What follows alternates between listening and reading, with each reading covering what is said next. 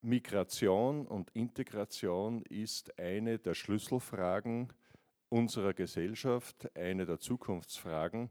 Und äh, das ist es auch, warum uns heute äh, dieses Thema beschäftigt, weil wir auch als Think Tank Academia Superior uns mit diesen Themen in einer Art und Weise beschäftigen wollen, wie wir glauben, dass sie vielleicht zu kurz kommt in der öffentlichen Debatte. Integration ist ja ein Thema, gerade auch in der politischen Diskussion, aber was wir tun wollen, ist beitragen zu einer Versachlichung der Diskussion. Und äh, wir sind sehr überzeugt davon, dass ein, eine Gesellschaft, so wie wir sie uns vorstellen, die auch Zukunft haben soll, an diesem Thema Integration nicht vorbeikommen wird. Und daher stellt sich für uns sehr drängend die Frage, wie werden wir äh, das bewerkstelligen können in unserer Gesellschaft. Anas Jacquet ist äh, sicherlich einer jener Menschen in Österreich, die wie kaum jemand anderer Antworten geben können auf diese Frage. Deswegen bin ich froh, dass er unsere Einladung angenommen hat. Ich darf nur ganz kurz zu seiner äh, Person noch sagen, er ist gebürtig aus Syrien. Das ist vielleicht auch in der heutigen Zeit äh, symbolträchtig und ist, wie gesagt, lange Zeit gewesen, nämlich bis zum Vorjahr der Präsident der islamischen Glaubensgemeinschaft. Markus Hengschläger wird noch ein bisschen mehr über ihn erzählen dann im Interview, aber er ist einer, der an diesen Brennpunkten immer gewesen ist, wenn es um diese Frage gegangen ist, wie kann Integration in einem Land wie Österreich gelingen. Und von einem sind wir schon überzeugt. An dieser Frage und mit dieser Frage wird auch entschieden, äh, wie der Zukunftsentwurf äh, für diese Gesellschaft aussieht. Denn Migration ist nun einmal eine Tatsache, ein Faktum, so wie wir das heute erleben. Und wir brauchen auch Migration aus den verschiedensten Gründen, ob das die Demografie ist, ob das letztlich auch die wirtschaftliche Notwendigkeit ist. Und in dem Zusammenhang stellt sich dann natürlich die Frage, wie gelingt es uns dann, äh, Menschen, die zu uns kommen, in diese Gesellschaft zu integrieren.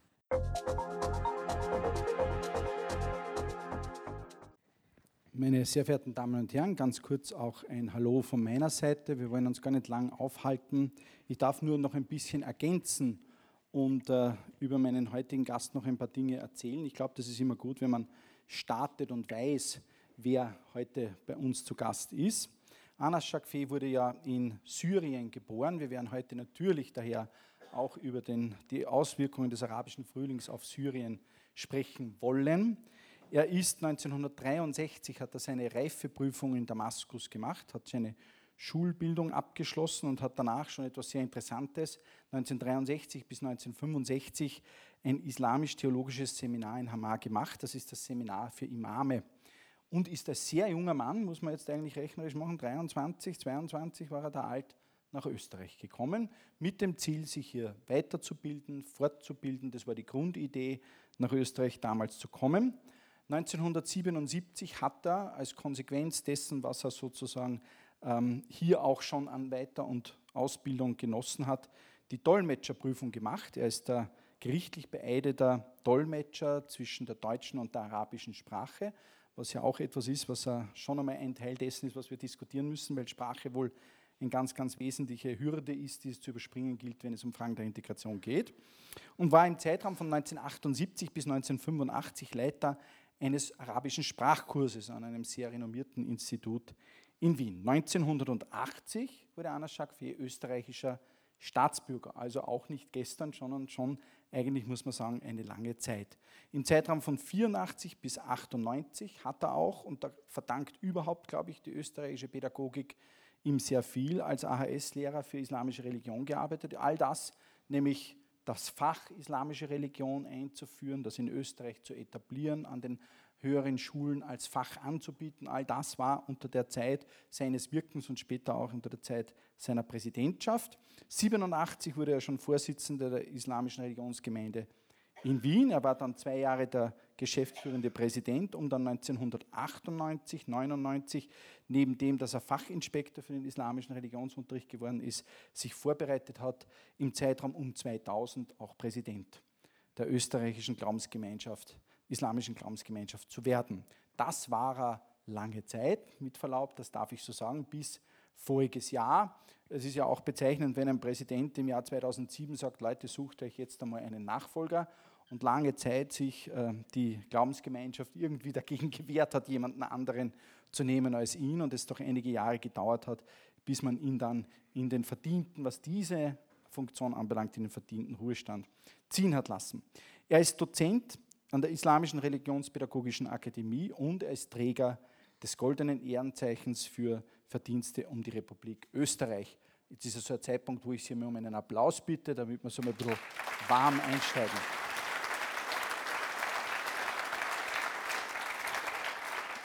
Herr, Herr Präsident, ich, ich, tue mir das Ehrenpräsident, lasse ich jetzt einmal für die, ich darf Sie Präsident nennen. Herr Präsident, 1965, wir haben gesagt, 64, 65 war die Einreise in Österreich.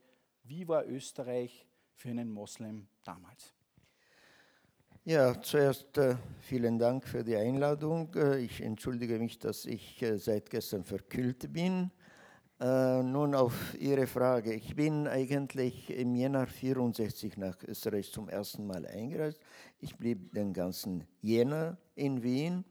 Äh, dann äh, fuhr ich zurück nach Syrien. Ähm, ich habe mich etwas anderes überlegt, aber wieder äh, im September war ich wieder da und äh, seit äh, damals bin ich dann auch geblieben.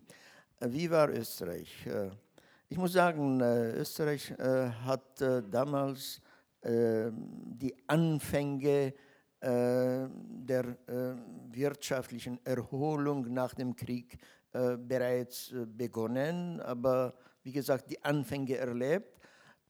Nur wenn man vergleicht Österreich von damals mit Österreich von heute, da muss man sagen, es ist sehr viel geschehen dazwischen.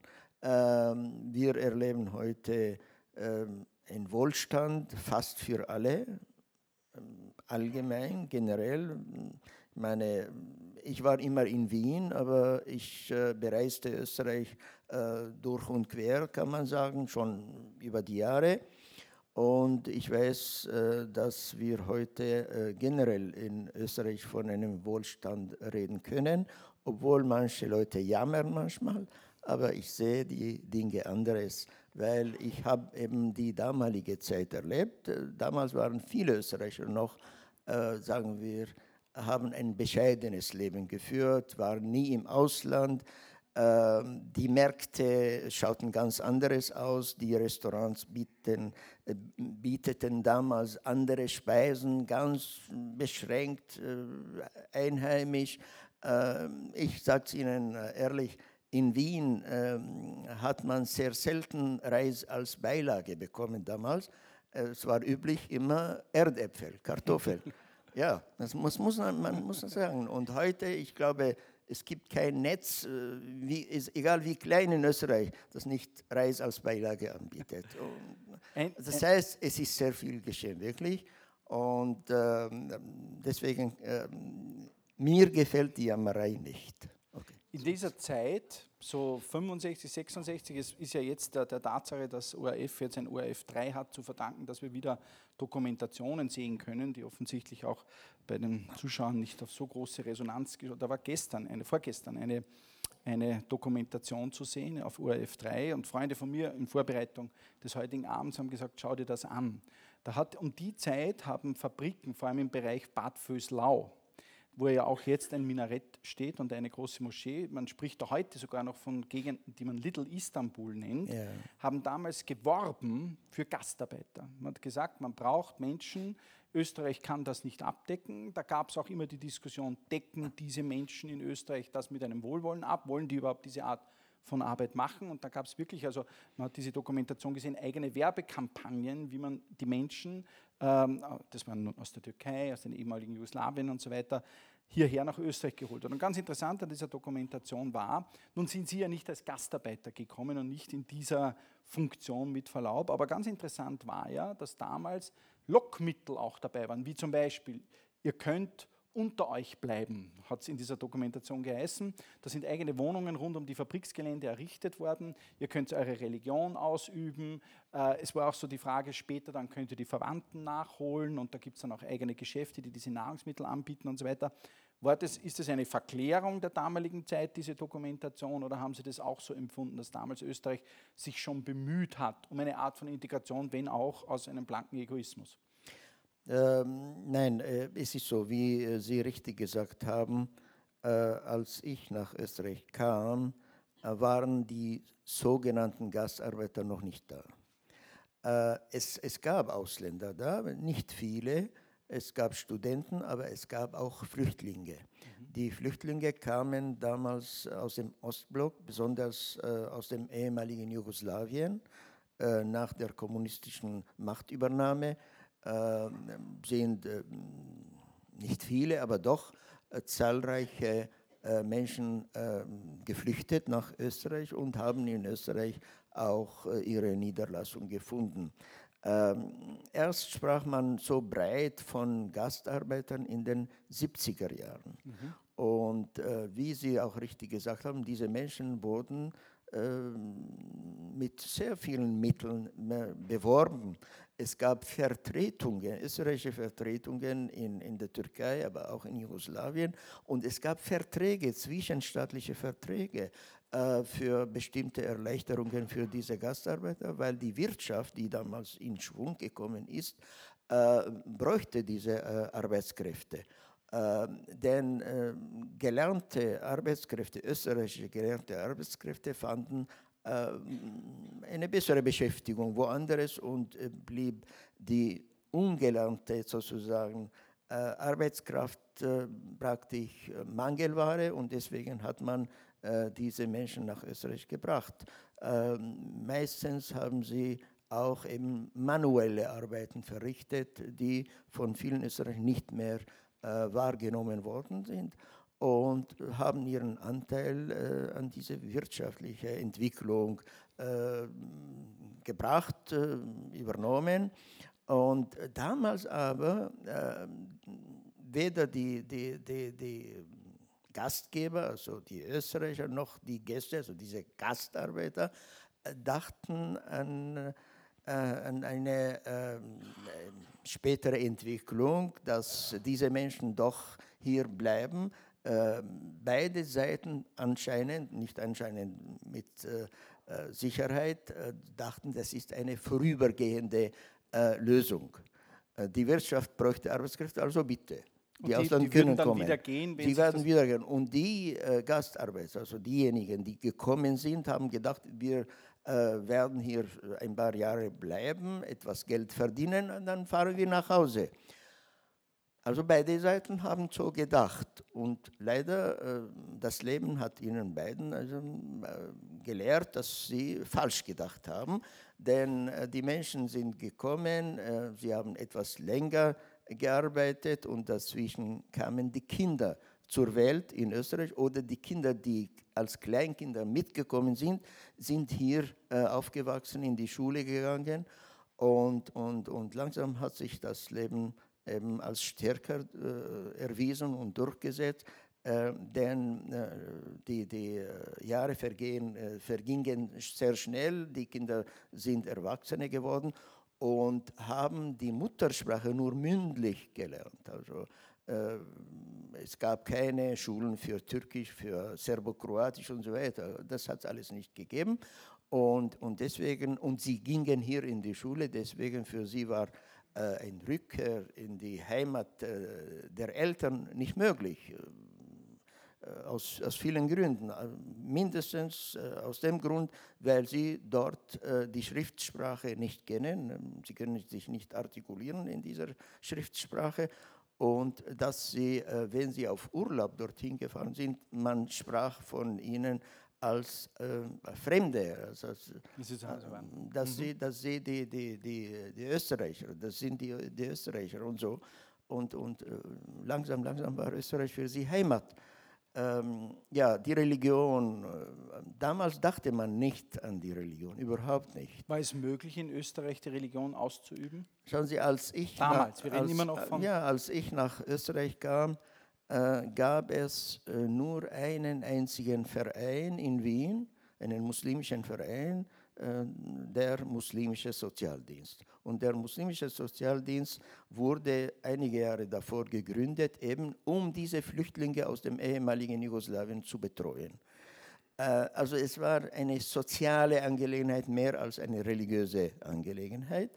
Aber äh, im Quartier äh, des, des, muslimischen Sozialdienstes gab es auch äh, ein Zimmer als Gebetsraum, mehr nicht. Und, aber erst als die, äh, wir Studenten haben die äh, Muslimische Studentenunion 1968 gegründet und wir haben auch äh, keinen Gebetsraum gehabt. Äh, wir haben mit der Universität Wien darüber verhandelt als Studenten, dass wir einen Raum bekommen. Man hat uns eine Garderobe für das Freitagsgebet äh, zur Verfügung gestellt. Und später haben wir unsere ähm, Freitagsgebete, also die Zeremonie, im Afroasiatischen Institut in einem dort eingerichteten Gebetsraum. Wassergasse, genau, Türkenstraße. Mhm. Dort haben wir das Freitagsgebet verrichtet. Äh, aber als die Gastarbeiter gekommen sind, diese Leute waren einfache Leute und wollten ihre Religion ausüben. Und sie waren diejenigen, die die, die ersten Gebetsstätten gegründet haben, die ersten man sagt Moscheen, aber es sind keine Moscheen, das sind Gebetsstätte einfach. Und meistens waren äh, heruntergekommene Quartiere, meistens äh, Keller äh, und so weiter, die sie als äh, Gebetsstätten eingerichtet haben.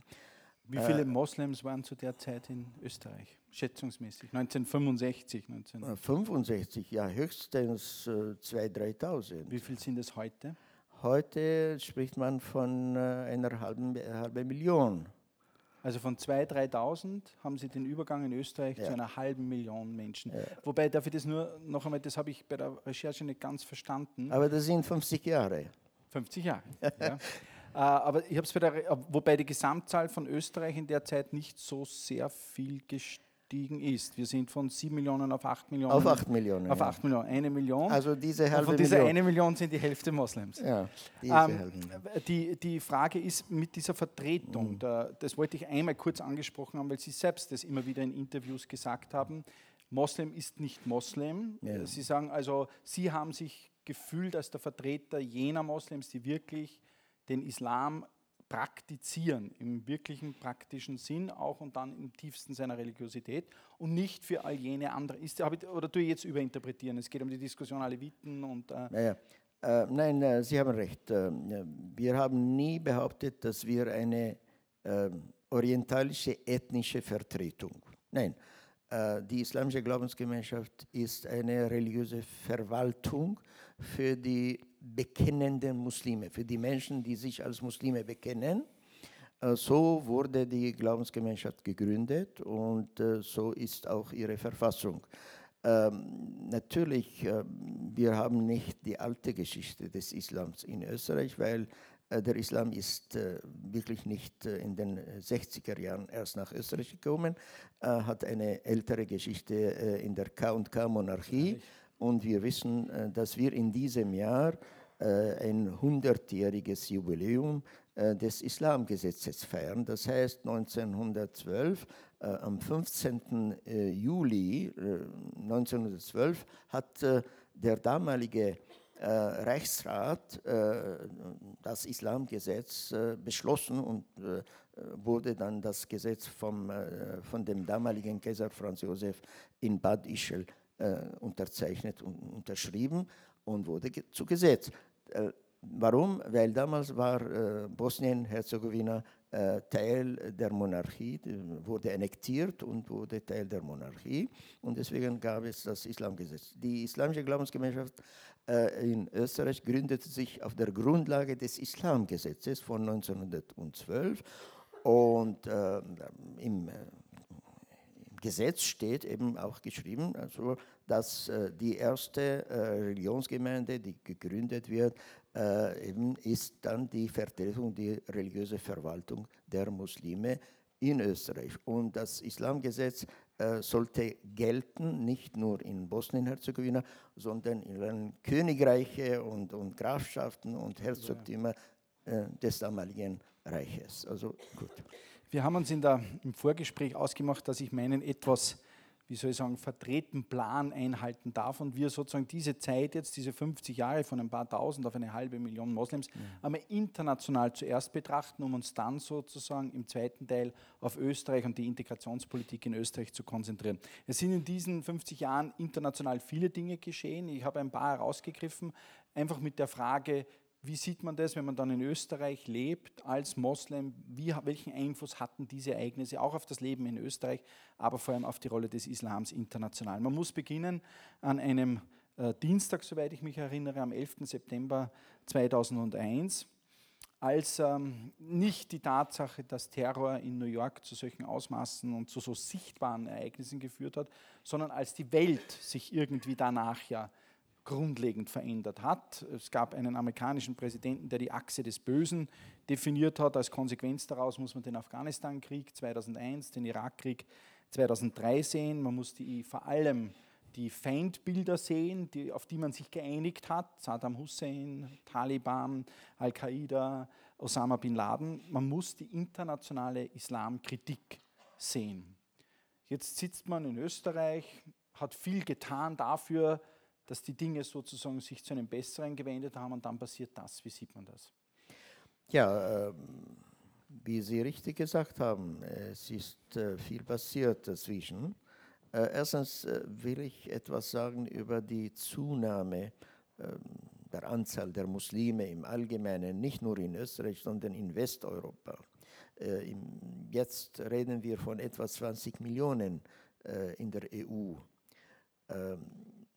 Wir, wir, wir äh, sprechen alle von äh, einer äh, politischen und, und, und wirtschaftlichen Entwicklung. Wir nennen das Globalisierung.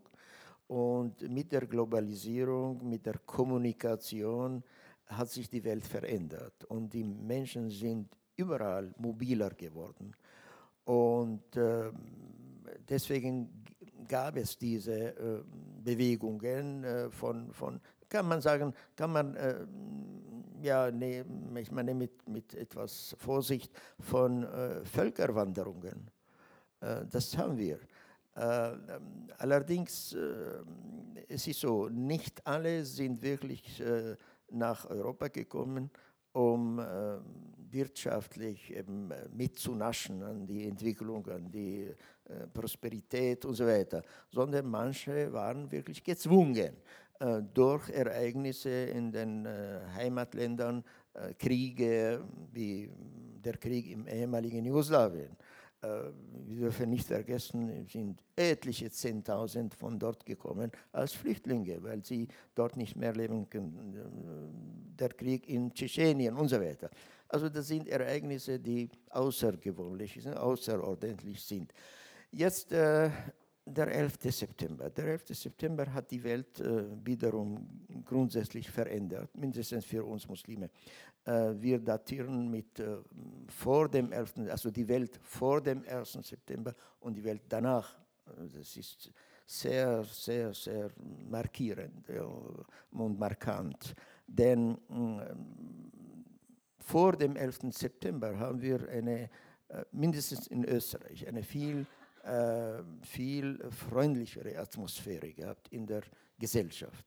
Äh, es gab keine nennenswerte äh, Widerstände gegen die äh, Muslime als Nachbarn. Äh, natürlich, äh, im Zusammenleben der Menschen gibt es immer wieder Probleme, das ist klar. Auch ich meine, Eheleuten, wenn sie miteinander leben, haben irgendwann Streit. Äh, das ist nicht äh, außerordentlich und außergewöhnlich. Aber nennenswerte Probleme hat es nicht gegeben. Äh, nach dem 11. September hat sich wirklich die Welt verändert, ist unfreundlich geworden. Das Klima ist viel raucher geworden für die Muslime in im Westen im Allgemeinen, in der USA, aber auch in Westeuropa im Allgemeinen, am wenigsten in Österreich. Also die Situation in Österreich war immer besser als woanders. Äh, nach dem 11. September gab es äh, Übergriffe äh, gegen die Muslime in, in Frankreich, in Deutschland und so weiter, in Österreich weniger. Aber äh, es gab Ängste und Befürchtungen. Ähm, diese Ängste und Befürchtungen haben wir damals ähm, auch äh, meine, äh, rationell und sachlich begegnet. Äh, die Politik hat sehr gut reagiert in Österreich. Damals der äh, verstorbene äh, Bundespräsident Klestil äh, hat mich kontaktiert und hat vorgeschlagen, dass wir eine gemeinsame Veranstaltung in der Hofburg machen, damit wir der Welt signalisieren, bei uns geht, geht, geht, gehen die Uhren anderes und, und wir haben kein Problem. Und das haben wir wirklich gemacht. Äh, und er hat zu dieser Veranstaltung etwa 1500 Leute eingeladen, auch Schulklassen, Politiker, Journalisten, Künstler, Wissenschaft, alles Mögliche. Und diese Veranstaltung wurde auch äh, äh live äh, übertragen, gesendet äh, im ORF und so. Und das war eine sehr gute Sache und hat äh, auch gezeigt, dass wirklich die Uhren in Österreich anderes äh, gehen. Der damalige Bundeskanzler Klest, ähm, ähm, Schüssel hat, hat mich auch kontaktiert und hat vorgeschlagen, dass wir gemeinsam mit den anderen Führern der Religionen äh, eine, eine Diskussionsrunde äh, in seinem Büro machen und das haben wir gemacht. Da, war der äh, Herr Kardinal schon und der damalige orthodoxe Erzbischof Steikos, Eisenberg von der jüdischen Kultusgemeinde, der damalige ähm, evangelische Bischof Sturm. Ähm, wir waren alle gemeinsam und wir haben über das Zusammenleben ähm, der Religion in Österreich diskutiert äh, mit dem äh, Herrn Bundeskanzler Schüssel, mit der damaligen äh, Außenministerin Plasnik und so.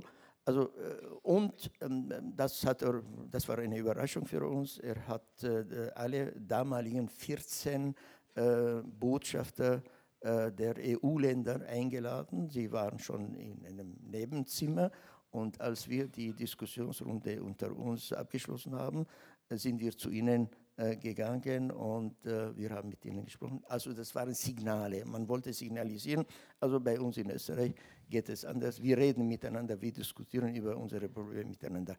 Äh, gut, äh, wir haben gedacht, die Sache haben wir überstanden. Es ist viel besser als woanders und das ist wahr. Ähm, es gab äh, natürlich sehr viele hm, Veranstaltungen äh, in verschiedenen Rahmen, Diskussionsrunden und so. Aber dann haben uns die äh, Attentate von äh, London und Madrid überrascht. Denn äh, damals haben wir gesagt, okay, die USA führt Krieg und die Attentäter von, vom 11. September waren, waren keine Einheimische, waren keine Amerikaner, die waren Zugereiste äh, und so. Das ist im Rahmen dieser Konfrontation. Wir haben damit nichts zu tun. Aber dann kamen die äh, Attentate von London und äh, Madrid und waren für uns wirklich niederschmetternd, weil äh, da waren äh, Staatsbürger, die das gemacht haben, es waren Wahnsinnige und äh, Schläfer, die sich seit Jahren und Jahrzehnten genau, vorbereiten. Und, und, und, das war äh, wirklich für uns alle überraschend. Und das hat das Klima dann äh, noch einmal verschlechtert, aber grundsätzlich äh, in äh, Österreich, aber in ganz äh, Westeuropa. Also das ist Haben die internationalen Repräsentanten der muslimischen Welt in dem Ausmaß sich von diesem Ereignis distanziert, wie es notwendig gewesen wäre? Oder gibt es da geschichtlich, wenn man zurückblickt, ein paar Schrauben, wo man hätte etwas sauberer drehen können und das hätte geholfen. Sie haben sich ja sehr klar, und da gab es ja überhaupt keine Diskussion, das ist nicht Teil des Islams, glaube ich, war das Zitat aus Zeit im Bild, was ja auch ein Zitat war, das international, weil man gesagt hat, Teil des Islams, aber wie auch immer. aber haben denn auch in anderen Ländern oder in allen Ländern, in vielen Ländern natürlich nicht, es gab ja sehr viel positive Stimmen aus der islamischen Welt zu den Ereignissen leider und hat ja auch viele gegeben, die das begrüßt haben, aber haben denn auch in jenen Ländern, zum Beispiel in Europa, überall die Repräsentanten so sich distanziert, wie ein Präsident es in Österreich gemacht hat? Eigentlich die Mehrheit der Muslime äh, in ganz Europa äh, hat genauso reagiert wie wir, mhm. ablehnend und distanzierend. Mhm. Äh, das war klar. Aber äh, in Ländern wie äh, England, äh, Frankreich, ähm, zum Teil auch in Deutschland, gab es ähm, Gruppen, die, die äh, sich nie wirklich äh, einheimisch gefühlt haben. Also sie waren mehr Agitatoren, die dort äh, sozusagen Zuflucht gefunden haben. Und, und, und sie waren Radikale und, und die, diese Menschen haben eben das Gesamtbild äh, sozusagen getrübt. Aber die absolute Mehrheit der Muslime in ganz äh, Europa, Westeuropa, äh, hat diese Attentate verurteilt und hat äh, sich davon distanziert. Ich war immer äh, in Kontakt mit den Muslimen in Westeuropa, aber auch die österreichische Politik hat mir dabei ähm, sehr viel geholfen. denn mm, man darf nicht vergessen, wir haben 2003 äh, eine paneuropäische Imame-Konferenz in Graz äh, organisiert. Später noch mal eine in Wien. Und dann später zweimal in Wien, 2006 ähm, mhm. und 2010. Äh, und und äh, diese Imame-Konferenz hat auch äh, ähm, natürlich äh, Schlusserklärungen verabschiedet und in diesen Abschlusserklärungen wurde grundsätzlich äh, erklärt, wie wir dazu stehen, überhaupt zum Zusammenleben mit äh, den anderen, äh, die unsere Mitbürger und, und, und Mitmenschen und, und Nachbarn, aber auch wir haben Stellung genommen gegen Radikalismus, gegen Fundamentalismus, gegen alle diese Ismen und gegen Terror auf jeden Fall. Also diese Abschlusserklärungen ähm, wurden auch äh, publiziert, veröffentlicht und in ganz äh, Europa verteilt. Also gut. Der, drei Dinge. Das eine vielleicht, wenn Sie uns noch einmal kurz die Funktion eines Imam in der muslimischen Religion erklären, damit wir uns auch sicher sind. Das zweite ist, die Frage bei, bei, bei dieser letzten Konferenz, der Imame-Konferenz in Wien, war es ja auch noch einmal Thema, Trennung weltlichen und der religiösen Ansatz. Und der Religion kann nie ein Argument sein, weltliche Regeln, Gesetze eines Landes abzulehnen oder nicht einzuhalten. Das war ja ein sehr klares Statement auch dazu, wenn man vielleicht da. Und der dritte Punkt, der uns natürlich jetzt interessiert, wir haben, die katholische Kirche hat auch äh, eine Kreuzritterschaft hinter sich und Hexenverbrennungen und alles im Namen der Religion. Wieso und das ist der Eindruck, den viele Menschen haben, es nehmen hier radikale Menschen ihre Berechtigung aus dem Koran.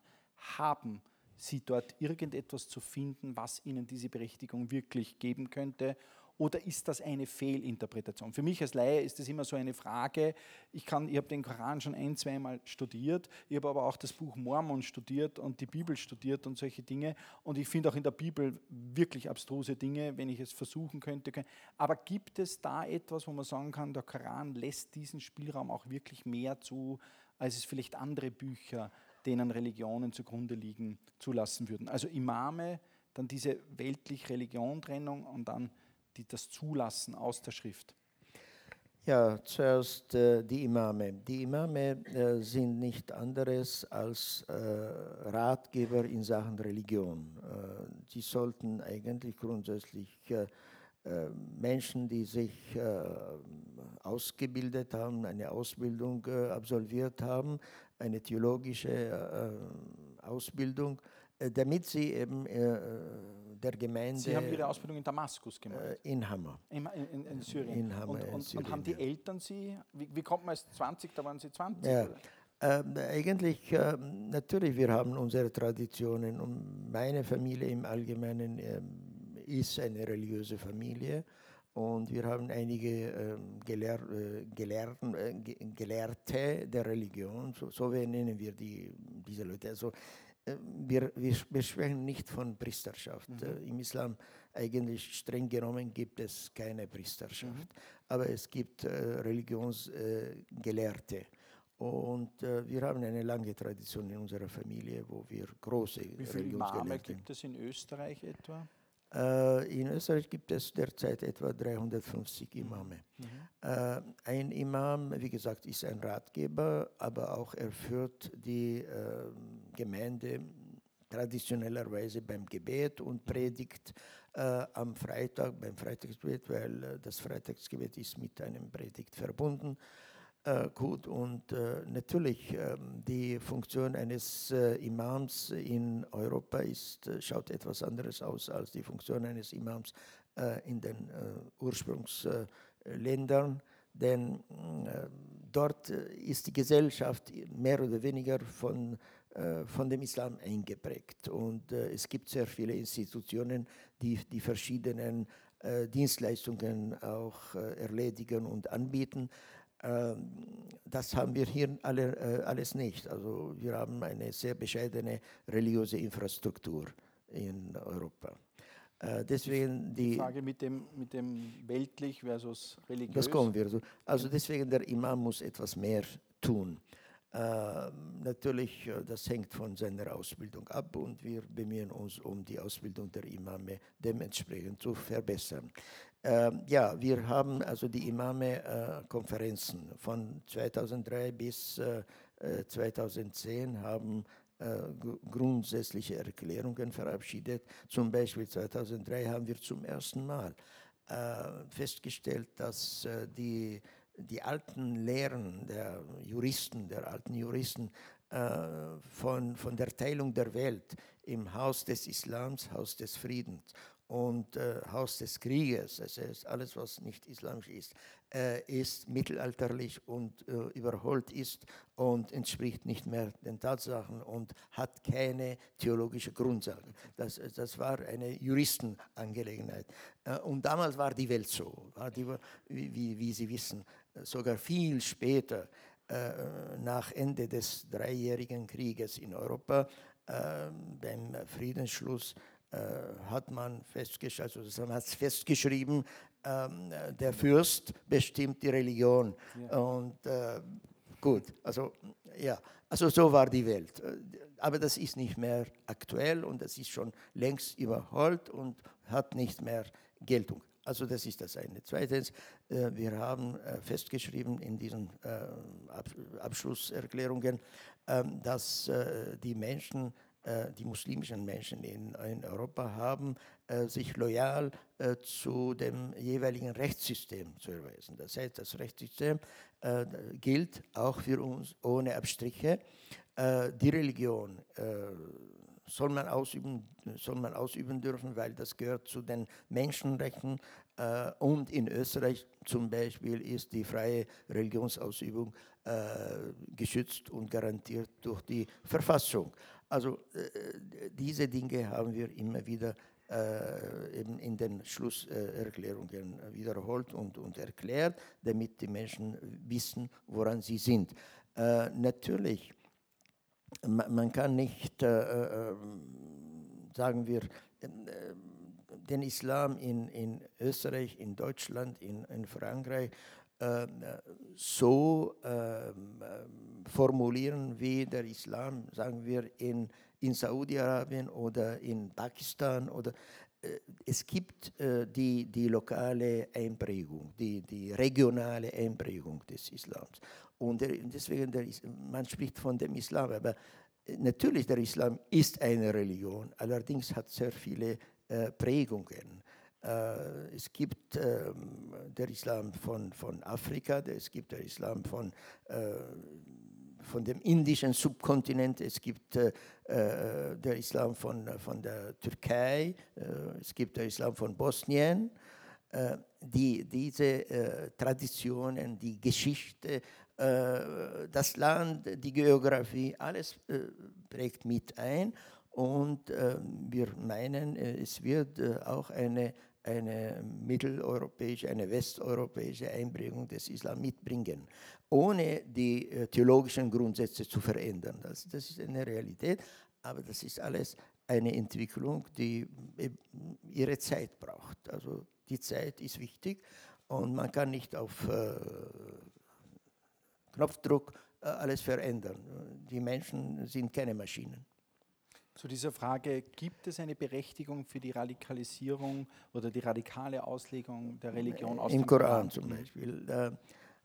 Schauen Sie, natürlich äh, die, die heiligen Bücher, ob äh, die Bibel, ob der Koran, was immer, äh, sehr oft äh, sprechen sie auch über bestimmte historische Ereignisse. Und äh, deswegen ist es gefährlich, wenn äh, jemand ohne Ausbildung äh, sich äh, mit, mit diesen Texten auseinandersetzt und plötzlich äh, irgendwelche Schlussfolgerungen trifft. Es ist gefährlich und besonders äh, eben diese halb halb äh, Intellektuelle, die, die, ich weiß nicht, was äh, für eine Ausbildung äh, sie absolviert haben, genossen haben, wenn sie dann zum Mufti werden, also zu, zu, zu, Ratgeber, dann sind sie gefährlich. Äh, wir haben eine lang, lange, lange Tradition der Interpretation, der Exegese und wenn wir diese äh, Exegeten jetzt zu Rate ziehen, dann haben sie die Dinge so verstanden, wie sie sind. Also sie haben äh, den Kontext von damals verstanden. Und äh, deswegen, äh, wir haben über viele, viele Jahrhunderte einen äh, gemäßigten Islam gehabt. Und diese Radikalismen entstehen davon, äh, wenn, wenn eben Ungelernte wirklich in, in, theologischer Hinsicht äh, plötzlich äh, sich damit beschäftigen und ähm, suchen irgendwelche Stellen und sagen, ja, das ist das. Mhm. Und alles andere ist Nebensache. Und das ist äh, falsch und das äh, finden wir nicht nur bei uns Muslimen. Zum Beispiel, ich will niemandem äh, nahe treten und so, aber wie Sie wissen, mindestens in der evangelischen Christenheit äh, es gibt so viele Schattierungen, so viele Gruppierungen. Warum? Äh, weil eben äh, plötzlich ist jemand eben, dazu gekommen zu sagen, ja, das ist das Wichtigste und alles andere ist Nebensache. Und deswegen gründet er seine eigene Kirche. Und so.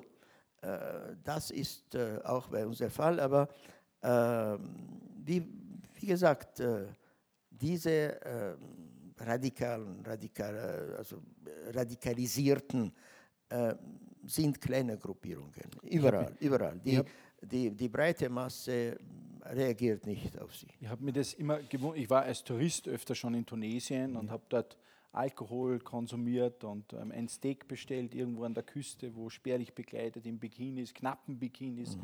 Damen schwimmen gegangen sind. Ich habe äh, drei Jahre lang die kuwaitische Regierung beraten in äh, Wissenschafts- und Gesundheitsfragen in einem internationalen Team, wo ich mehrfach im Jahr in Kuwait war, wo es keinen Alkohol gibt, wo die Burka an und für sich noch wirklich auf der Straße sehr, sehr weit verbreitet ist, wo es ohne Schleier im eigentlichen Sinn sozusagen nicht üblich ist, beim Abendessen zu erscheinen für die Frauen, wo äh, Frauen äh, eigentlich in einem Kaffeehaus nichts verloren haben, nicht am Steuer eines Autos zu sehen sind und auch einem Mann und noch dazu einem unter Anführungszeichen Ungläubigen oder einer anderen Religion niemals die Hand geben dürfen.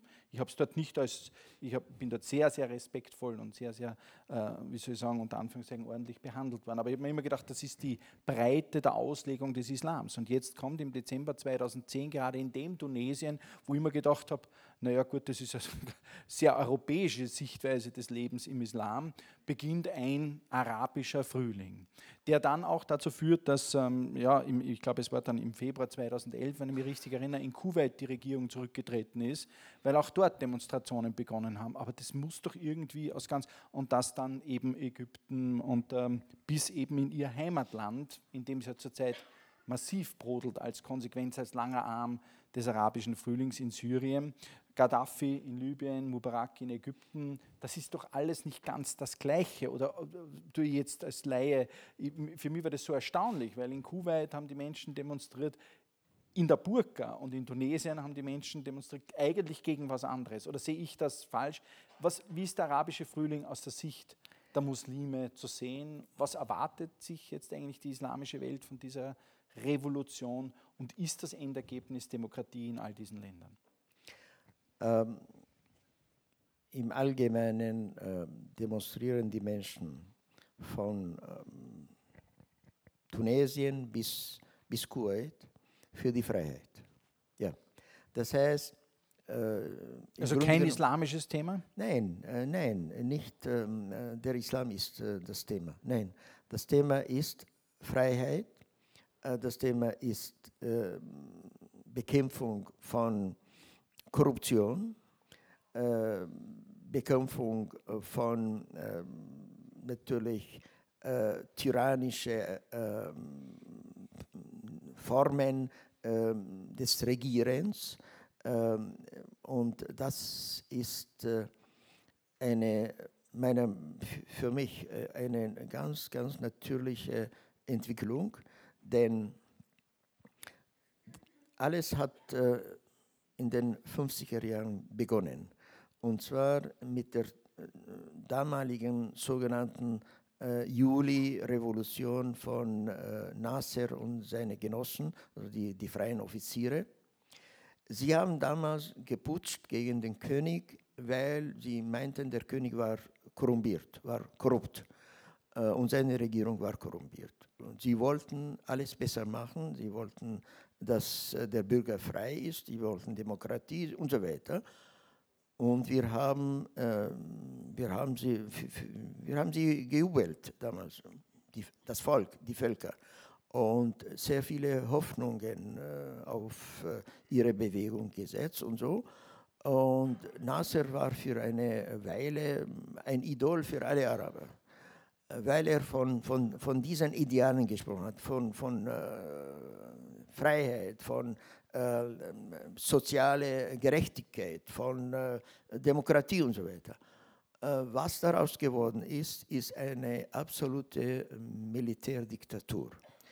Und weil er ein Sendungsbewusstsein gehabt hat, hat er versucht, eben seine Revolution zu exportieren, also das heißt in, den, in, die, in die anderen arabischen Ländern und als Reaktion darauf äh, haben sich langsam alle diese Länder auch Geheimdienste aufgebaut, um gegen seinen Einfluss zu, äh, sich zu wehren.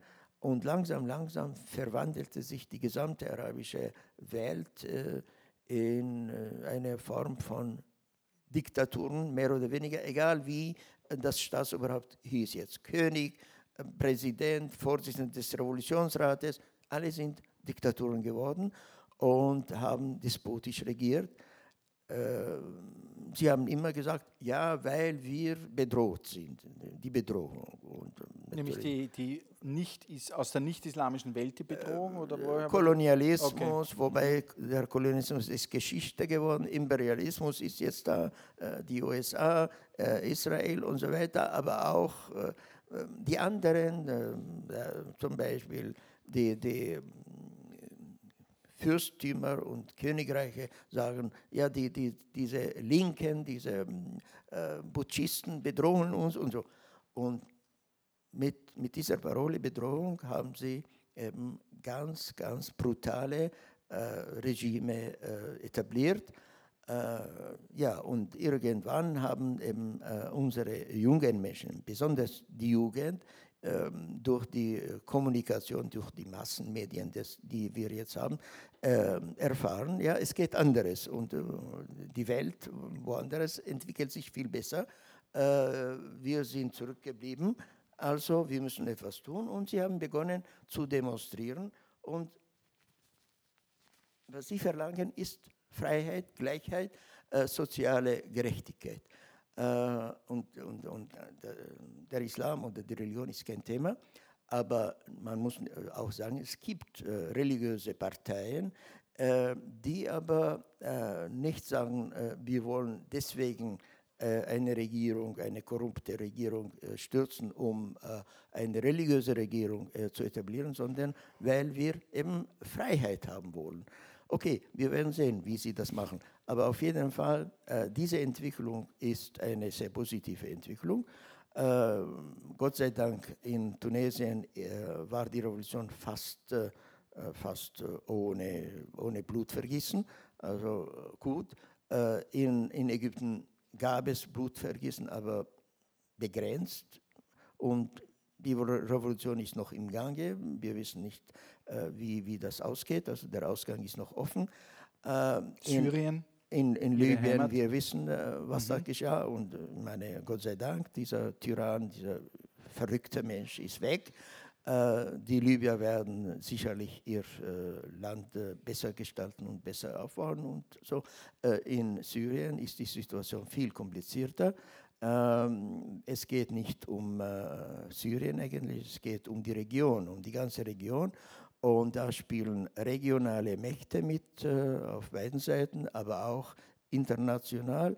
Russland ist erstarkt, äh, wirtschaftlich, politisch und will wieder ein äh, Welthauptspieler mit sein. Und äh, ja, sehr viele Möglichkeiten hat, sie, hat Russland nicht und äh, findet eben äh, eben, äh, dass äh, dieses Spielfeld in Syrien sehr geeignet, um sich wiederzumelden. Sie haben noch viele Verwandte in Syrien? Ich habe sehr viele Ver Verwandte, und, aber alle Syrer sind meine Verwandten. Ich meine, abgesehen von der eigenen Familie, die sind alle Menschen, die äh, nicht anderes verlangen, als äh, frei zu leben, äh, menschenwürdig zu leben. Die, wir haben in Syrien eine Tradition gehabt, wo wir äh, eine äh, demokratische Verfassung gehabt haben, wo wir äh, pluralistische Regierungsform gehabt haben, wo wir viele Parteien und freie Presse gehabt haben. Und dann im Zuge von Nasser und seiner Bewegung gab es auch bei uns einen Putsch 1963, wo, wo diese Partei an die Regierung gekommen ist. Und seit damals gibt es Tyrannei. Und die Menschen jetzt opfern sich, geben ihr Leben dafür, weil wir sie frei leben wollen. Wir haben gesagt, wir drehen jetzt, sind die 50 Jahre vergangen, von ein paar tausend auf eine halbe Million ähm, Moslems in unserem Land, in Österreich. Wir drehen jetzt die Kurve und kommen zurück nach Österreich. Unglaublich viel ist passiert. 11. Äh, September, der arabische Frühling. Es ist auch die Diskussion in den letzten zwei Jahren etwas schärfer geworden. Beitragen tun dazu auch Politiker. Ähm, fangen wir vielleicht einmal mit den Politikern oder Ex-Politikern unseres Nachbarlandes Deutschland an. Thilo Sarrazin, Deutschland schafft sich ab. Wir Genetiker waren plötzlich in eine Diskussion involviert, von der wir nicht gewusst haben, dass uns die betrifft, weil ein Politiker sich über Genetik äußert. Das ist ungefähr so wie die Interpretation des Koran von Halbintellektuellen. Ähm, wir, wir, haben das Problem gehabt, dass dann plötzlich von Moslem-Genen und Juden-Genen und Türken-Genen wieder die Rede war. Das möchte, möchte ich, ich bin ein Genetiker, ich möchte es mit Ihnen gar nicht diskutieren. Das ist so ein abstruser Unsinn, über den brauchen wir uns nicht unterhalten. Die Streuung innerhalb von Populationsgruppen ist größer als die Streuung zwischen Populationsgruppen und es gibt in allen Gruppen alle Varianten, ob es nun Intelligenz betrifft, Verhalten und was auch immer. Daher biologisch gibt es da nichts zu sagen, außer das ganze Konzept ist falsch. Aber er hat etwas aufgeworfen, was doch in Europa noch einmal eine Welle gemacht hat und er behauptet in diesem Buch mit Zahlen, die er auch immer wieder belegt. Und wir haben, ich habe mir die Arbeit angetan, das auch ein bisschen für Österreich zu recherchieren. Die zweite Generation ist vor allem auch, was die Sprache anbelangt jetzt, und wir müssten eigentlich jetzt schon von der dritten oder vierten Generation sprechen, so ein Hauptcredo in seinem Buch. In Deutschland, in Frankreich, aber auch in Österreich eigentlich weniger integriert als ihre Eltern. Wir haben in Österreich die Situation, und jetzt steigen wir ein, weil wir auch mit einem Dolmetscher für Deutsch-Arabisch sprechen, dass 21 Prozent der türkischen Frauen in der zweiten Generation, die in Wien leben, nicht schlecht, sondern nicht Deutsch sprechen. 21 Prozent der türkischen Frauen, zweite Generation, also deren Eltern wahrscheinlich vielleicht sogar gut oder besser sprechen, wie kann das sein? Wir haben die Bildungszahlen in Österreich gehabt. Voriges, vorige Woche kam Statistik Austria. Wir haben die Akademikerquote gesteigert von 5 auf 16 Prozent seit 1980. Aber wir haben ein Problem. Wir haben jeder dritte Schüler, der in Österreich eine Schulausbildung beginnt, führt sie nicht zu Ende. Auch dort ist die Zahl der Menschen mit der muslimischen Religionshintergrund auffallend hoch. Hat Thilo Sarrazin da recht? Müssen wir da nachjustieren? Gibt es da ein ernstes Problem? Steigen wir vielleicht einmal so ein. Und vielleicht das Problem Sprache im Vordergrund, weil das ist ja immer so, umso länger man diskutiert, umso eher bekommt man den Eindruck, dass es nicht um die Religionsausübung geht, die die Integrationsproblematik darstellt, sondern fast mehr um die Sprache. Bin ich irre ich? Ja, es geht äh, nicht nur um die Sprache, es geht um die äh, soziale Entwicklung äh, dieser Menschengruppe. Äh, es ist so, äh, Sie, Sie, haben recht, ähm, es gibt ein Sprachproblem, aber wir müssen hier äh, wirklich etwas tiefer analysieren, um die Ursachen zu erforschen. Ähm, Biologische sind es sicher nicht. Nein, nein, auf keinen das Fall. Das ist ein Blödsinn von Sarrazin. Das ist ein völliger Irrsinn, Gut. Ja. Und wo er kein, kein Fachmann ist. So ist es. Ja. Äh, nur, ich will nicht über ihn reden, sondern über, die, äh, über das Problem. Das in Pro Österreich. Ja, äh, auch in Deutschland und wo. Mhm. Ähm, äh, diese Frauen, die nicht Deutsch können, äh, sind nicht hier geboren und nicht hier aufgewachsen, nicht hier äh, in den Kindergarten gegangen und nicht hier in die Schule gegangen, sondern das sind die Bräute, die man nach Österreich bringt, nach Deutschland und so weiter, wenn man heiratet. Also das ist ein Problem. Äh, gut, und, äh, aber es gibt auch unter den äh, Menschen, die hier geboren sind und aufgewachsen sind, es gibt ein Sprachproblem und es gibt eine Verschlechterung. das wissen wir. und ich sage Ihnen warum, die Ursache. denn früher gab es keine Satellitenprogramme, die aus dem Ausland kommen. Aha. Es gab nur Österreich 1, Österreich 2 und man schaute nur im Fernsehen in Deutsch. Deutsch. Und äh, die Wohnungen, wo diese Menschen wohnen, sind klein und es gibt nur einen Fernseher und äh, deswegen waren sie alle gezwungen, deutsche Programme zu sehen und das hat äh, mitgeholfen, dass sie besser Deutsch reden.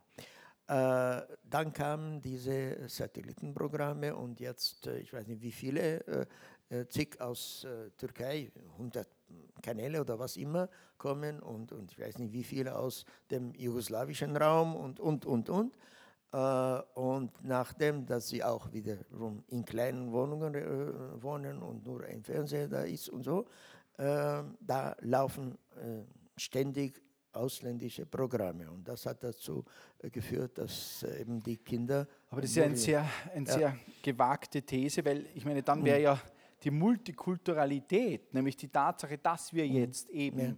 auch Geschäfte zugelassen haben, mhm. wo nicht Deutsch gesprochen wird, mhm. wo Geschäftsleute ihre Waren an, anbieten in ihrer Muttersprache und die auch in der Muttersprache, in der nicht deutschen Muttersprache gekauft werden. Dann wäre ja auch die Tatsache, dass wir, ich glaube, über 50 türkische Zeitungen in Wien haben. Wir haben ja eine unglaubliche Menge an Printmedien, die diese Menschen lesen. Ich äh, sehe das also im Spitalswesen, im Gesundheitswesen, wenn bei uns an meinem Institut in der Ambulanz, wir haben ja auch alles in verschiedene Sprachen übersetzt, übrigens aus diesem Grund immer noch ins Türkische etc., dann lesen die Menschen auch keine deutschen Zeitungen, die lesen ja auch Zeitungen in ihrer Muttersprache in Wien. Jetzt also die, die provokante Frage ist aufgelegt, Herr Präsident, die muss ich fragen. Also ist es schlecht, wenn wir das zulassen, denn dann eigentlich führt es zur Verschlechterung der Integration? Ähm, schauen Sie, äh, man, man kann sowas auch nicht verbieten. Äh, es gibt keine Möglichkeit. Meine, die die, die SAT-Programme kommen eben über Rieseln von oben und man kann sie nicht unterbinden. Jetzt wir, haben wir Internet, äh, da ist alles möglich und so. Da kann man nicht.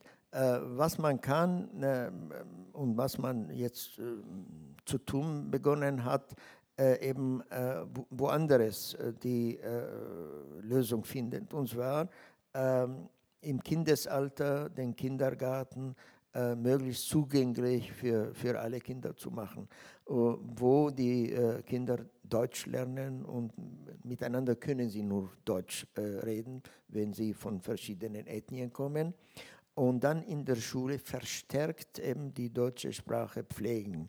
Ähm, meine, wahrscheinlich muss man auch äh, eine Schulreform durchführen, äh, wo die Lehrer besser ausgebildet sind und äh, wo sie in der Sprache auch, in der, in der Sprachvermittlung besser ausgebildet werden.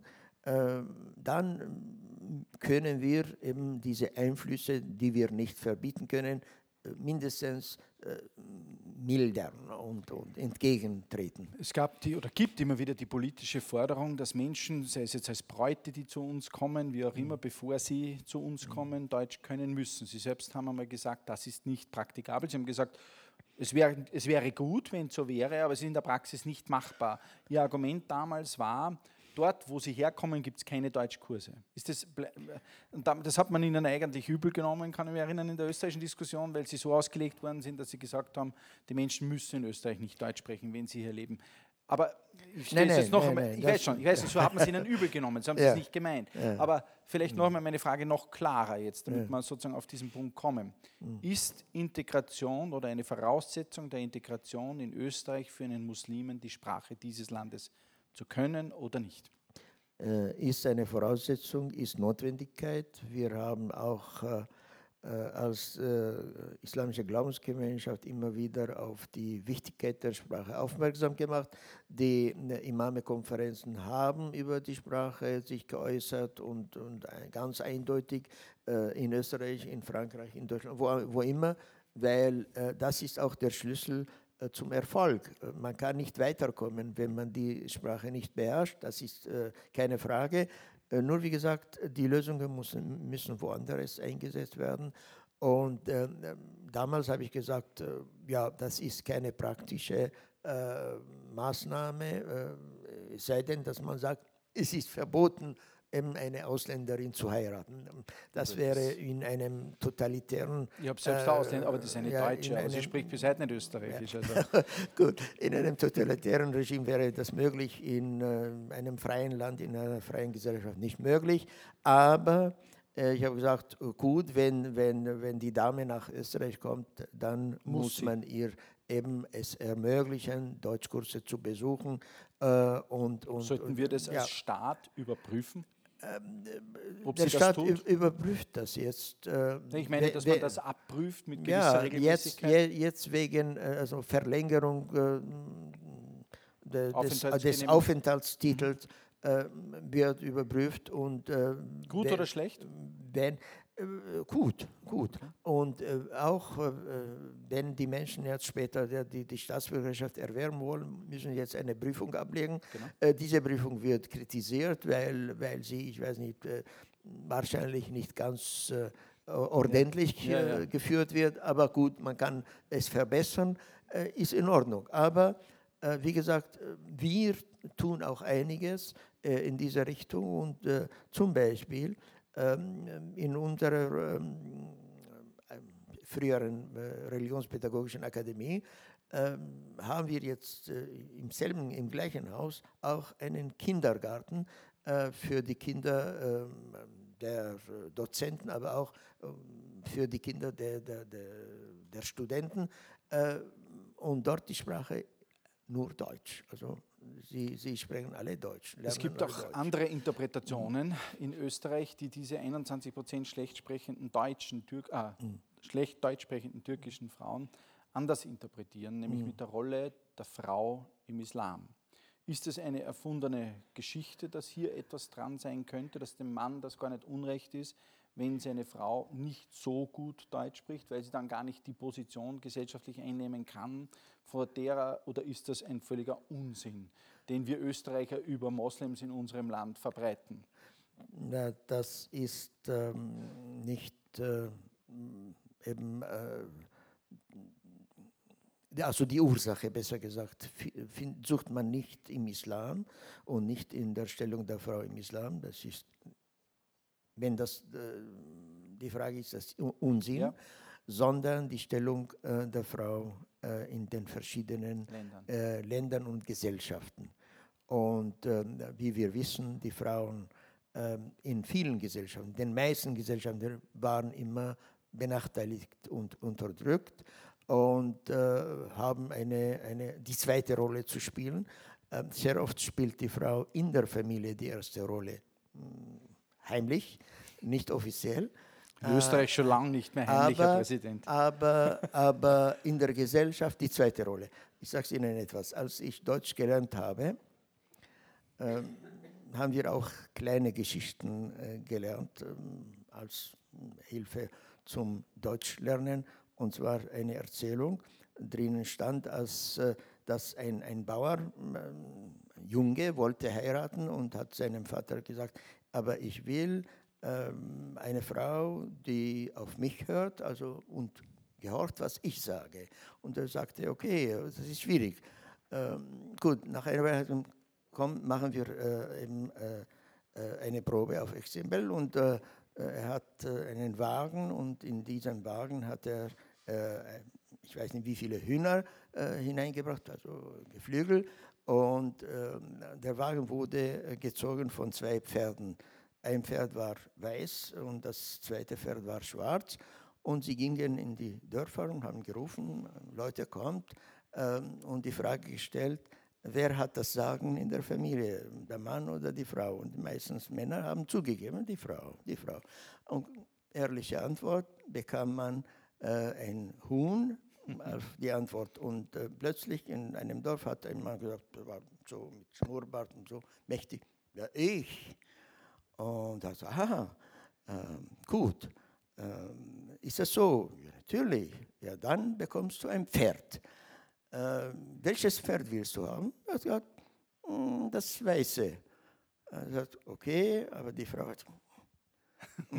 Und sagt, nein, nein, ich habe mich geirrt. Das Schwarze. Sagt, nein, du bekommst ein Huhn. Ja, so, gut. Okay. Nur, nur in der Gesellschaft waren die Frauen immer benachteiligt. Als ich nach Österreich kam, war noch keine Frau in der Bundesregierung, keine einzige. Ja, ja. Erst mit, äh, mit, mit, dem Kabinett von, äh, von, Klaus kam die erste Frau äh, in die Bundesregierung als Sozialministerin, Frau Rehor. Mhm. Hm, okay. Also das heißt, wenn wir, wenn wir jetzt ähm, von Menschen als Argument bekommen, sie sprechen nicht gut Deutsch, weil das auch im Islam gar nicht so gefordert ist, sie, ist das kein Argument. Wenn Menschen Muslime zu uns sagen, die oder jene, an die oder jene gesetzliche Feinheit, im Groben geht es ja sowieso nicht, aber auch im Detail, halte ich mich nicht, weil das ist wieder meiner Religion, ist es eigentlich gegen die Imame-Konferenz, die letzte in Wien, und ist das in Österreich so ja. nicht vertretbar. Wenn jetzt jemand sagt, ich brauche grundsätzlich meine Kinder nicht so in die Schule schicken oder Deutsch können, ist das auch etwas, wo die islamische Glaubensgemeinschaft sagt, das ist nicht der Weg, sondern die Sprache muss man können. Wieso? Sagen wir dann trotzdem, Sie selbst haben jahrelang ein Staatssekretariat für, äh, ich glaube, ich weiß nicht, wie es ist, aber ich glaube, es war für Migration gefordert. Ja. Wir haben jetzt eines. Für Integration. Für Integration, ja. genau so. Ja. Für Integration gefordert. Wir haben jetzt Sebastian Kurz. Ähm, jetzt muss man sich fragen, ich meine, wie laufen die Dinge? Wir haben eine Partei in Österreich, die ähm, gerade jetzt bei den letzten Innsbruck-Bürgermeisterwahlen wieder mit Plakaten, die ganz klar auf das Ziel, auf die, äh, die abzielt sozusagen diesen Unterschied als inakzeptabel und immer noch den Vorwurf, der Islam will sich nicht integrieren, die Rolle der Frau ist nicht akzeptiert, die Burka-Diskussion hatten wir. Ähm, Sie selbst, glaube ich, haben gesagt, man soll nicht gegen die Burka sein, weil es sind so wenige Frauen in Österreich, dass das kein relevantes Thema ist. Es gibt viel wichtigere, ich kann mich an das Zeit im Bild-Interview erinnern, ich glaube, dem kann man sich wahrscheinlich, das, aber wie auch immer, aber es ging um eine grundsätzliche Diskussion und diese Partei gewinnt und gewinnt äh, immer mehr in den Umfragen zumindest. Gott sei Dank haben wir noch keinen Wahlkampf, der so ausgegangen ist, wie die Umfragen es prognostizieren, aber in den Umfragen immer mehr und mehr. Wo ist die Bringschuld, wo ist die Hohlschuld? Ist sozusagen das, der Staat Österreich nicht in der Lage, dieses Problem so in den Griff zu kriegen, dass solche Parolen, und ich darf das so nennen, Hassparolen, ähm, irgendwann einfach niemand mehr hören will? Oder gibt es hier auch von der anderen Seite, von den Moslems in diesem Land, nicht genügend Kooperationsbereitschaft zu sagen, gehen wir das Problem jetzt einmal an, bringen wir es einfach vom Tisch, dann haben wir das einfach weg und dann kann sowas auch gar keinen Sinn mehr machen. Wie sehen Sie das? Ist das sozusagen auf einer Seite, ist Österreich trotz dieses Staatssekretariats immer noch einfach weit hinten, gehört da nachgeholt und wenn ja, was? Oder umgekehrt, wo müsste jetzt sozusagen die muslimische Gemeinschaft nachjustieren? Schauen Sie, das äh, Staatssekretariat war äh, ein Wunsch äh, nicht nur von mir, sondern von den Kirchen und Religionsgesellschaften damals. Äh, der damalige Innenminister Platter hat zu, zu einem Gespräch eingeladen und äh, es bildete sich ein Forum äh, der Kirchen und Religionsgesellschaften und einer der Wünsche haben wir formuliert, eben das Staatssekretariat für Integration. äh, damit die Integration äh, wirklich äh, so sachlich angegangen wird. Äh, jetzt haben wir das Staatssekretariat, ähm, ist neu, muss sich noch bewähren. Wir wissen nicht, äh, wie das ausgeht.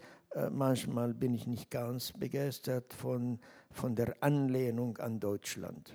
Mhm. denn Deutschland soll Österreich als Vorbild nehmen, als nachahmendes Beispiel und nicht umgekehrt. Wir mhm. sind viel voran als die Deutschen. Österreich, ja, das Österreich. haben Sie schon ein paar Mal gesagt. Österreich viel voran als die Deutschen. Also das dazu. Ähm, was ist das Problem? Das Problem ist die Ungeduld ähm, von beiden Seiten. Die, die einheimische Bevölkerung, also die Mehrheit der Bevölkerung, äh, ist ungeduldig und will morgen äh, alles nebellieren, alles muss uniformiert und gleich ausschauen. Die äh, Immigranten sind auch ungeduldig. Ähm, ähm, sie haben Wünsche und Träume und, und, und Fantastereien und sie wollen sie morgen äh, verglichen haben. Das geht nicht. Es ist eine Entwicklung und diese Entwicklung braucht ihre Zeit und man kann sie nicht eben auf Knopfdruck äh, durchsetzen. Ähm, die äh, populistischen Parteien, äh, sie, äh, nicht nur in dieser Frage, sie haben äh, praktisch keine Lösungen, weder für diese Frage noch für andere Fragen. Was Sie haben, äh, ist alles schlecht zu machen. Ne? Sie reden alles schlecht. Österreich, wenn man sie hört, ich weiß nicht, wo, wo steht Österreich. Äh, alles ist schlecht. Äh, nichts ist gut. Äh, und, und leider, ich habe es auch vorhin gesagt, diese Jammerei von manchen Menschen also diese Parolen finden bei diesen äh, Jammerer äh, irgendwie äh, helle Ohren und sie glauben, es geht uns schlecht. Nein, es geht uns gut. das, ist, das sieht man. nein. ich meine, das, sind, das ist die Gefühlsebene. Mit der Gefühlsebene spielt man eben, indem man diese Parolen wiederholt, dann werden sie geglaubt. Und dann ist man unzufrieden. Und nur auf die Unzufriedenheit der Bevölkerung spielen sie, damit sie Stimmen fangen, damit sie äh, an die Regierung kommen. Ich weiß nicht, wenn sie an die Regierung kommen, was wird daraus? Wir haben äh, Teil, Teil, ich sage, als Sie damals beteiligt waren, wir haben es probiert. Und heute beschäftigen wir uns mit den, äh, eben mit den, mit den Folgen. Nicht? Gerichte beschäftigen sich mit, mit den Folgen. Äh, damals haben sie gesagt, alle politischen Parteien, also die, die großen, die Sozialdemokratie und äh, die äh, OVB sind äh, Freundeswirtschaft, äh, Seilschaften, alles. Als die FPÖ noch in der Koalition wir wollen alles sauber mhm. machen. Ja. Und wir haben ah, gesagt, Opposition war. Entschuldigung. Ja, ja, Und wir haben gesehen, als sie an die Regierung kamen, wie, wie sauber sie waren. Ich mhm. Ja, mhm. gut. Also, mhm. Aber meine Frage Schlacht, Schlechtmacherei ist keine Politik. Aber meine Frage war schon ein bisschen auch in die Richtung, äh, um es noch einmal klarer zu formulieren. Ähm, wieso bietet sich dieses Thema äh, für Parteien, das ist ja nicht nur in Österreich so, wir haben ja in vielen europäischen Ländern ähnliche Situationen, wenn wir jetzt nur in die französische, ähm, äh, jetzt kommt die Präsidentenwahl in, Stich, in die Stichwahl und ich glaube gestern hat die Le Pen-Tochter eine Anti-Empfehlung gegen Sarkozy ausgesetzt, weil man ja die konservativen Stimmen ihm sonst eher zugeschrieben hätte. Aber was war das? 18 Prozent, jetzt kann ich mich nicht mehr erinnern, doch euer 18 Prozent. Ja, ja, ja. Das ist ja auch eine sehr, äh, ein Riesenerfolg, mehr als ihr Vater je zusammengebracht hat. Wieso bietet gerade die muslimische oder das muslimische Leben in diesen Ländern so eine Angriffsfläche, dass man damit Politik machen kann? Gibt es da, also ich darf es jetzt ein bisschen freundlicher formulieren, um, um auch konstruktiv, wenn Sie drei Wünsche hätten, einerseits drei Wünsche an die österreichische Politik, was Integration anbelangt, aber auch drei Wünsche an Ihre muslimischen, Ihre Glaubensgemeinschaft oder die Vertreter aller in diesem Land, was wären das? Gibt es da nicht auch Dinge, wo man sagen kann, Leute, seid ein bisschen genauer beim Formulieren, seid vorsichtiger beim Umgang? Solche Dinge, ich will sie nicht in den Mund legen. Also vielleicht zuerst die drei Wünsche an die österreichische Politik und dann die vielleicht an alle anderen, immerhin fast eine halbe Million Moslems in diesem Land.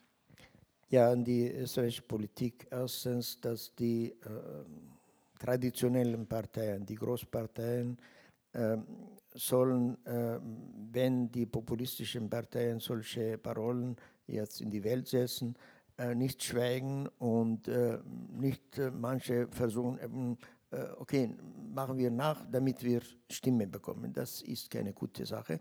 Das ist also zweitens, äh, wir reden nicht jetzt von ähm, einer eine, eine Zunahme von, von Emigration. Wir wollen auch nicht alle Dritt- und Viertweltvölker nach Österreich, nach Europa bringen. Aber wir haben eben eine halbe Million in Österreich, 20 Millionen in Westeuropa, die äh, schon lange äh, hier sind, nicht über, über Generationen, vierte, fünfte Generation, und sind Staatsbürger. Und man muss sie integrieren. Also suchen wir nach Wegen, diese Menschen wirklich zu integrieren. Äh, aber äh, ohne, äh, dass wir eine falsche Vorstellung von der Integration haben, dass die Menschen uniformieren. Uniformieren ist nicht integrieren, das ist falsch. Integration ist nicht wirklich Österreicher daraus zu machen, sondern muslimische Österreicher. Sie werden Österreicher, sie das sind schon, Österreicher. Aber, aber äh, die Österreicher sind auch nicht uniformiert. Dürfen sie nicht uniformiert sein, ansonsten ist es langweilig. Als in China äh, alle Chinesen blaue Anzüge getragen haben, war äh, eine, äh, ein, ein, langweiliges Land und jetzt, äh, die Chinesen haben das aufgegeben. Äh, jetzt schauen sie wirklich verschieden und äh, schöner aus. Gut, äh, das ist wiederum was. Und selbstverständlich zu investieren in der Ausbildung. Sprach, nicht nur Sprachausbildung, auch Sprachausbildung, aber in den anderen äh, ja, Ausbildungssparten, Berufe und so weiter, damit äh, die, die, jungen Menschen auch Arbeit finden. Arbeit Integration finden. ist ein Riesenthema, das über genau. Bildung steuert. Genau. Ist genau. Also das wären auf die anderen Seite natürlich, äh, ich äh, fühle äh, mich auch nicht wohl, wenn ich äh, sehe, dass Horden von sagen wir, jungen Menschen wenn es um Fußball geht, dann äh, in der eigenen Sprache äh, singend über die Straße und, und als ob sie eben jetzt die anderen herausfordern wollen oder provozieren wollen. Das, das ist schlimm. Es gibt Gewohnheiten, die traditionell sind. Ähm, man darf nicht vergessen, die meisten dieser Gastarbeiter kamen nicht aus Istanbul, nicht aus Ankara, äh, nicht aus Sarajevo, also nicht aus, aus den Halbstädten, sondern aus, den, aus dem äh, ländlichen Bereich. Und viele von denen äh, haben den ersten Kontakt mit der Welt eben mit Wien, mit, Linz und so weiter.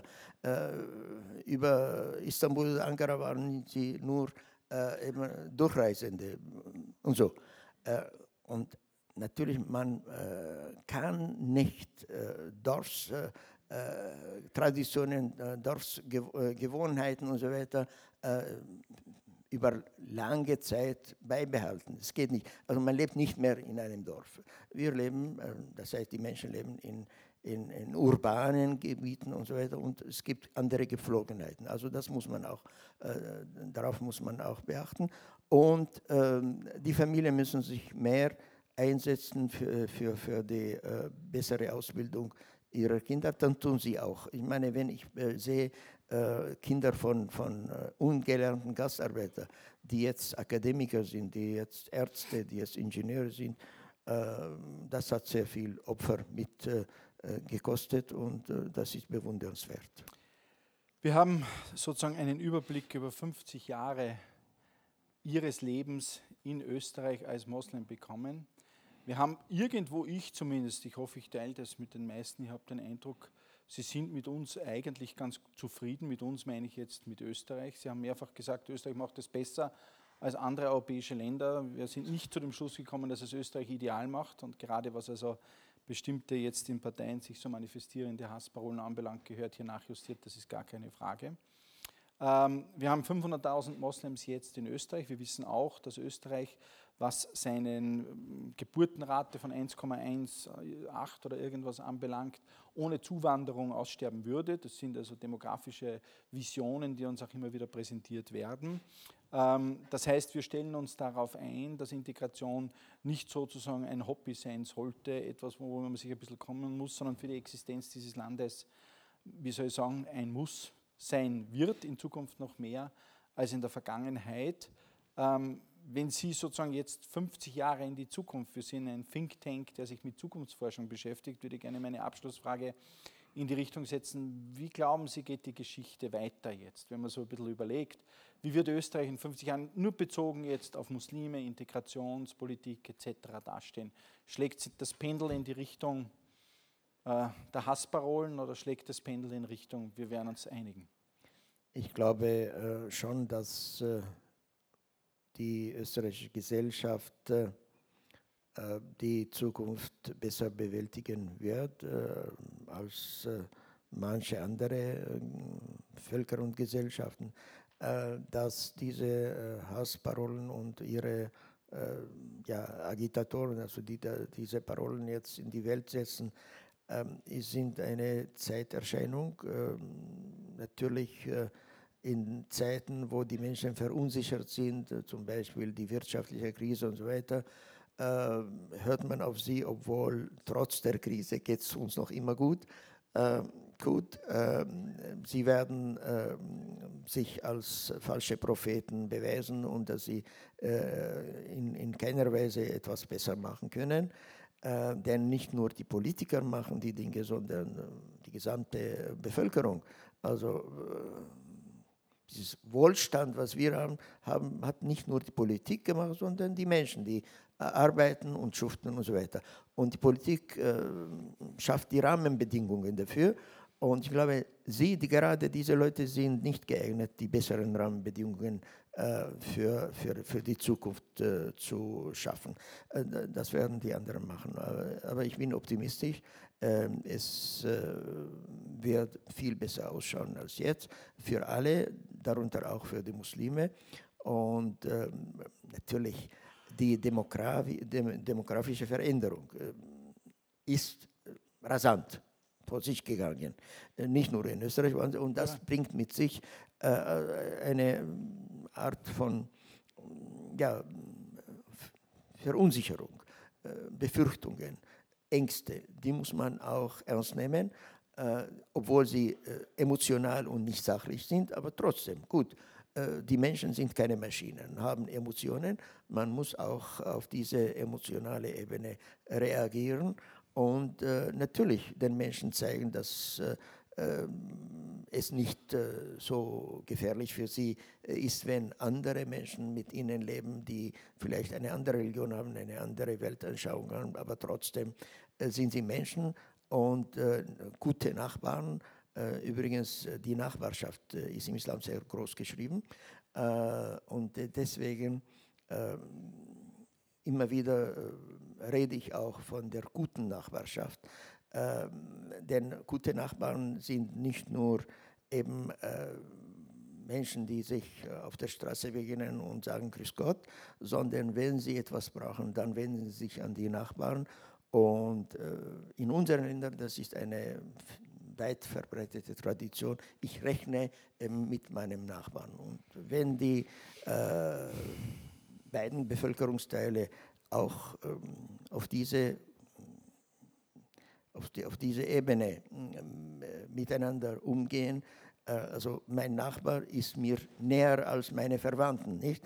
Weil vielleicht die Verwandten sind, äh, ich weiß nicht, in einem äh, anderen Ort oder so, aber der Nachbar ist da und äh, wenn ich ihn brauche, dann äh, kann ich mit ihm rechnen. Äh, dann können wir für ganz Österreich, für die gesamte Bevölkerung Österreich eine bessere Zukunft äh, erwünschen und, und auch äh, davon sicher sein, dass es kommt. Herr Präsident, Danke. recht herzlichen Dank.